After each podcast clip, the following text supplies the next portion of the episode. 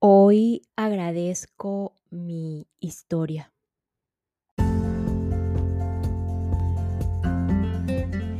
Y es que en definitiva la gratitud es una oración, una meditación poderosísima.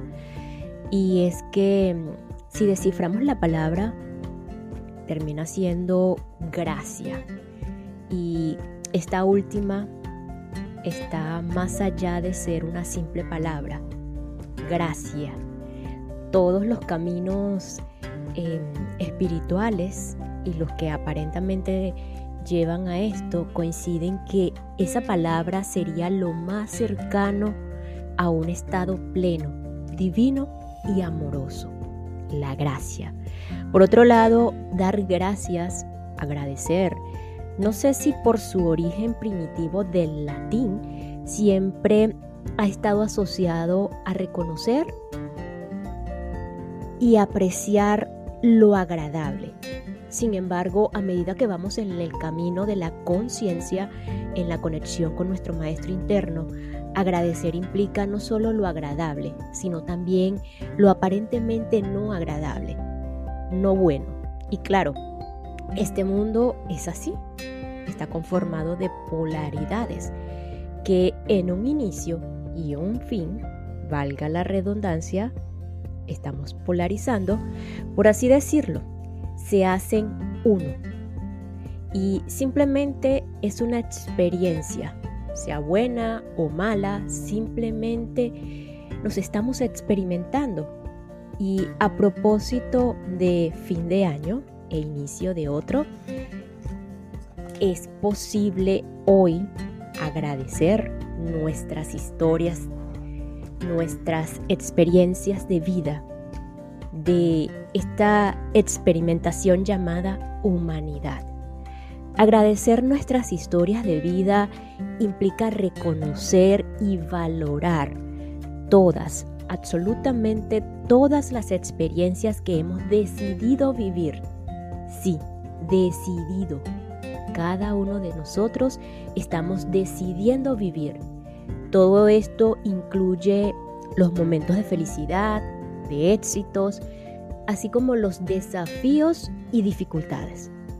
Y sé que más de uno de, ustedes, y es que los oigo porque probablemente esa otra voz también está en mí, y van a decir, espérate, un momento Carla, hay unas cosas que yo no agradezco, y es que si ni siquiera las menciono, están ocultas, secretas, no me gustan. Es más, las cambiaría totalmente. Y esto incluye personas, lugares y cosas. Si por mí fuera, hubiese sido mejor que no estuvieran en mi historia. Ok, no pasa nada, yo lo comprendo, lo podemos comprender. Igual he estado allí. Y es que agradecer nuestras historias con todo lo bueno y con todo lo malo, aunque sea una ilusión. Sin esa historia, sin esa ilusión, no sería la persona, el humano que soy hoy, aquí y ahora. Algunos maestros dicen que aprendemos más de lo malo, entre comillas, que de lo bueno, entre comillas. Y yo agregaría, número uno, ambos polos los decidí. Número dos, los acuerdos son parte del plan. Número tres, estamos aquí para evolucionar y recordar quiénes somos verdaderamente. Y agregaría un número cuatro, no tenemos o debemos tomarnos tan en serio el experimento. Y ojo, aquí no significa que hagamos, que, no hagamos nada y que no seamos excelentes en nuestros actos, no. El no tomarnos en serio esta experimentación implica descansar en paz, descansar en paz, que hasta eso que consideramos malo, terrible, oculto, secreto, traumático y doloroso en nuestras vidas, en nuestras historias, es solo el viaje que nos conduce a la maestría, a la sabiduría. Y bueno, con esta reflexión profunda, con esta oración de agradecimiento, eh, finalizando este año 2023 y eh, iniciar un año 2024, pues damos inicio al capítulo 10 de esta maravillosa herramienta que estamos acá, una nueva tierra. Y es llamado así, una nueva tierra. Aquí ya Eckhart Tolle hace como una breve historia sobre la vida, sobre nuestras vidas, eh, quizás alguna experimentación de él, nada casual con lo que acabamos de hablar o lo que acabo de comunicar, el despertar y el movimiento del retorno, así como todo lo que tiene que ver con el despertar y el movimiento de la expansión, la conciencia como tal, el quehacer despierto, eh, las tres modalidades del quehacer despierto, la herramienta llamada la aceptación, vamos a ver cómo la manifiesta Eckhart, el gozo, así como el entusiasmo, también por otro lado los portadores de la frecuencia, que tiene que ver la frecuencia y finalmente lo que es la nueva tierra eh, por este autor y como ya el significado final de este libro, de esta maravillosa herramienta, de este maravilloso proyecto. Así que bueno,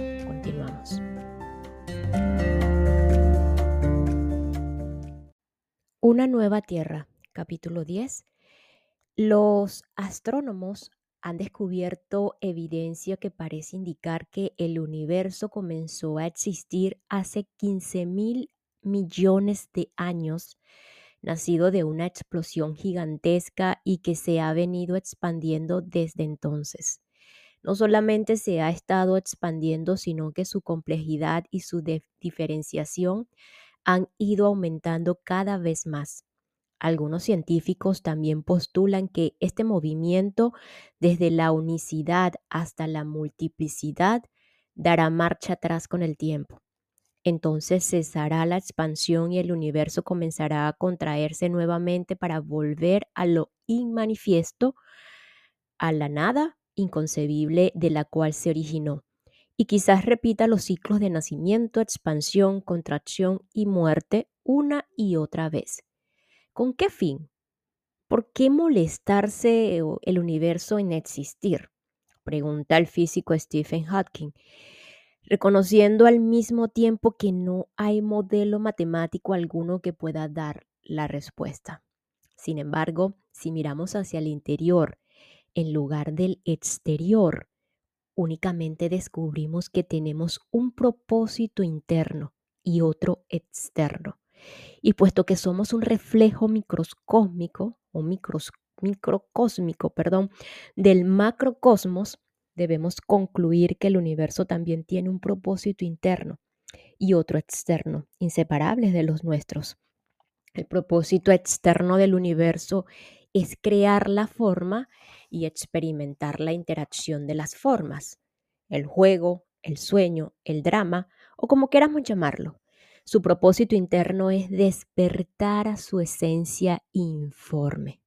Después viene la reconciliación entre ambos propósitos, traer la esencia, la conciencia al mundo de la forma y por ende transformar el mundo. El propósito último de esa transformación está más allá de la imaginación o la comprensión de la mente humana.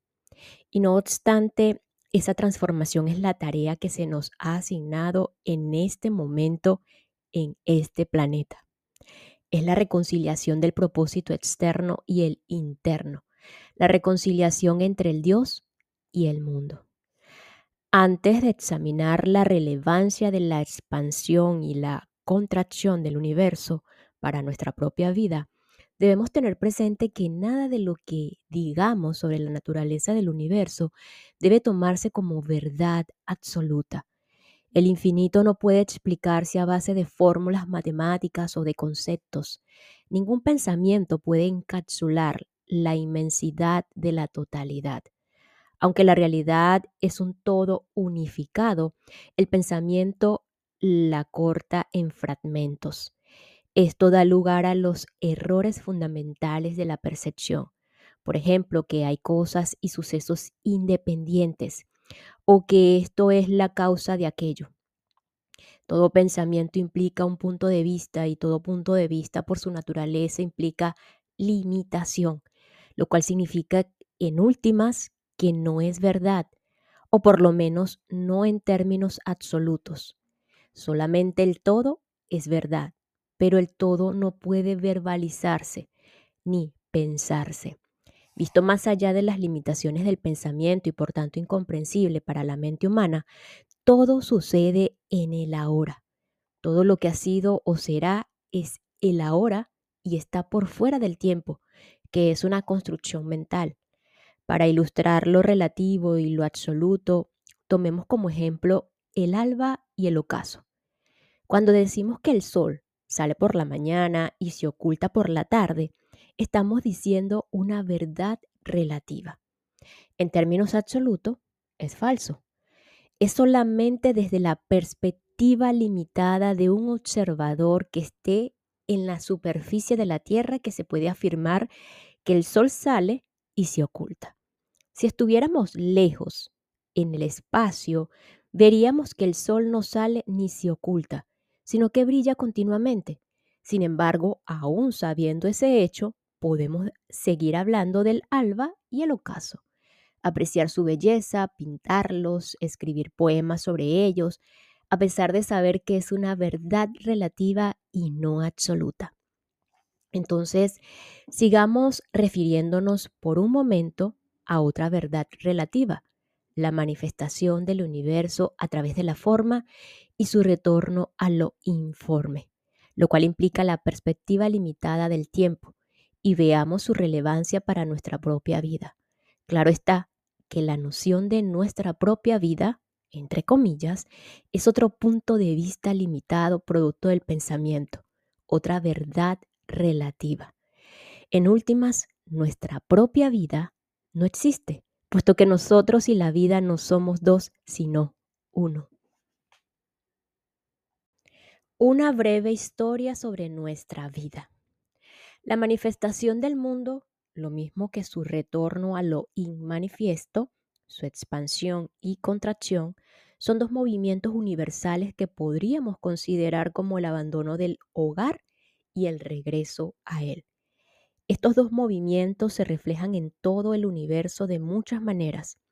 Por ejemplo, la expansión y la contracción incesantes del corazón y la inhalación y la exhalación de la respiración. También se reflejan en los ciclos de sueño y vigilia. Todas las noches, sin saberlo, regresamos a la fuente inmanifiesta de toda la vida cuando entramos en la etapa de sueño profundo, donde nos soñamos y emergemos nuevamente renovados en la mañana. Estos dos movimientos, la salida y el regreso, se reflejan también en los ciclos de vida de cada persona sin saber cómo ni cuándo aparecemos en este mundo. Después del nacimiento viene la expansión. No solamente crecemos físicamente, sino también en conocimiento, actividades, posesiones y experiencias. Nuestra esfera de influencia se expande y la vida se torna cada vez más compleja. Es la etapa en la cual nuestro interés primordial es hallar y perseguir nuestro propósito externo. Por lo general hay un crecimiento concomitante del ego, es decir, la identificación con todas las cosas anteriores, de tal manera que se acrecienta la definición de nuestra identidad con la forma. También es la época en la cual el ego tiende a adueñarse del propósito externo, el crecimiento. Y el ego, a diferencia de la naturaleza, no sabe cuándo parar en su búsqueda de la expansión y tiene un apetito voraz por más. Y entonces, justo cuando pensábamos haber logrado nuestro cometido o que pertenecíamos a este mundo, se inicia el movimiento de retorno. Quizás comiencen a morir las personas que nos rodean, las personas que formaron parte de nuestro mundo. Entonces se debilita nuestra forma física y se contrae una esfera de influencia. En lugar de ser más, nos volvemos menos y el ego reacciona ante esa situación cada vez más con mayor angustia y depresión. Nuestro mundo comienza a contraerse y descubrimos que ya no lo controlamos. En lugar de actuar en la vida, la vida actúa sobre nosotros reduciendo gradualmente nuestro mundo. La conciencia que se identificó con la forma experimenta el ocaso, la disolución de la forma. Y entonces un día también desaparecemos. Nuestro sillón está todavía allí, pero en lugar de estar sentados en él, no es más que un espacio vacío. Regresamos al sitio de donde salimos apenas unos cuantos años atrás. La vida de cada persona, todas las formas de vida en realidad representan un mundo, una forma única en la que el universo se experimenta a sí mismo. Y cuando nuestra forma se disuelve, se acaba un mundo, uno entre un sinnúmero de mundos. El despertar y el movimiento de retorno. El movimiento de retorno en la vida de una persona, el debilitamiento o la disolución de la forma, ya sea a causa de la edad, la enfermedad, la incapacidad o alguna otra forma de tragedia personal, encierran un enorme potencial para el despertar espiritual. Suspender la identificación con la forma.